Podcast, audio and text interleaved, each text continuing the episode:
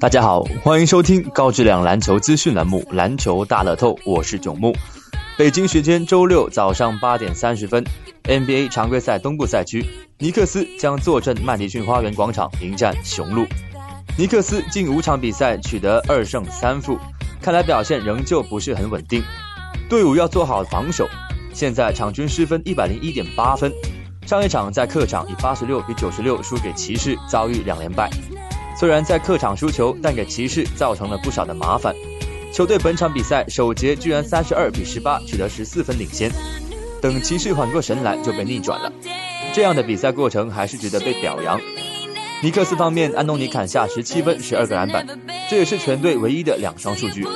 雄鹿近五场比赛也是二胜三负，而且得失分数据均不及尼克斯。球队近两场比赛似乎找到状态。上一场在主场以九十一比八十七击败七六人，连续两场获胜。球队本场比赛篮板球太过吃亏，全队只抢到三十七个，但是个人失误的数据很好，只有十次。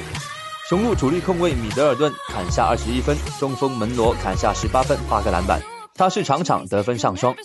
两队过往战绩，尼克斯近十场取得四胜六负，主场五胜五负，本场为得以主让一点五分开盘。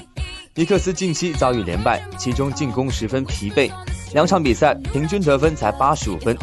面对势头正盛的雄鹿，恐怕招架不住。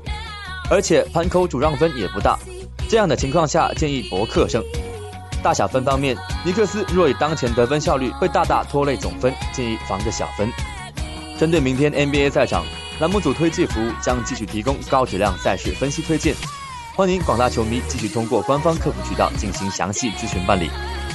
以上资讯由篮球大乐透栏目组官方独家提供，更多资讯欢迎通过栏目组各大网络平台进行浏览。今天的节目就到这里，感谢收听，我们下期再见。